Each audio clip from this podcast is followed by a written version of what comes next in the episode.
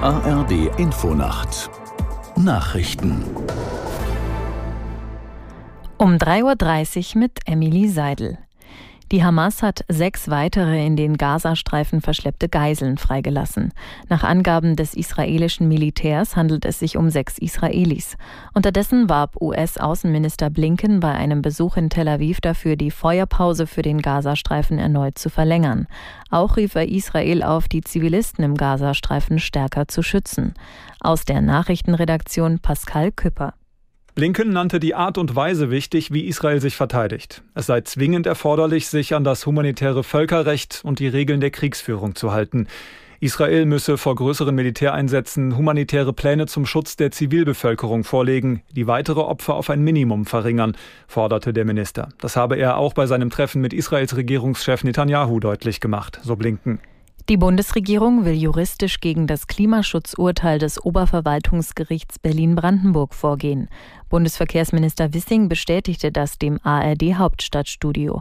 Das Gericht hatte die Bundesregierung dazu verpflichtet, sofort Programme vorzulegen, um den CO2-Ausstoß in den Bereichen Gebäude und Verkehr zu reduzieren. Nach Ansicht Wissings ist die Gerichtsentscheidung nicht relevant, weil das geltende Gesetz in Kürze von einem neuen abgelöst werde. Darin spiele der CO2-Ausstoß in einzelnen Sektoren keine Rolle mehr, sondern hauptsächlich die Gesamteinsparung der Emissionen über alle Bereiche hinweg.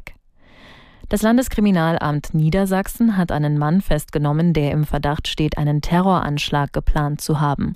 Nach Informationen von NDR und WDR handelt es sich bei ihm um einen 20-jährigen Islamisten.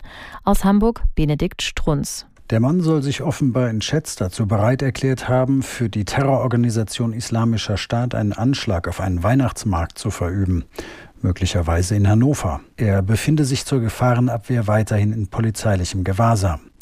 Der Generalbundesanwalt ermittelt nun wegen des Verdachts der Unterstützung einer kriminellen Vereinigung. Weitere Hintergründe zu dem Fall nannte die Polizei Niedersachsen nicht und verwies auf ermittlungstaktische Gründe. Die Justiz in Russland hat ein Verbot gegen die so wörtlich internationale LGBT-Bewegung erlassen. Der oberste Gerichtshof begründete dies mit dem Vorwurf des Extremismus.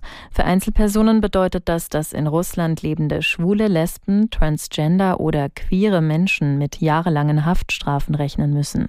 Kritik kam von UN-Menschenrechtskommissar Türk und Organisationen wie Human Rights Watch. Konservative Abgeordnete und Vertreter der russisch-orthodoxen Kirche lobten das Urteil dagegen. Und das Wetter in Deutschland.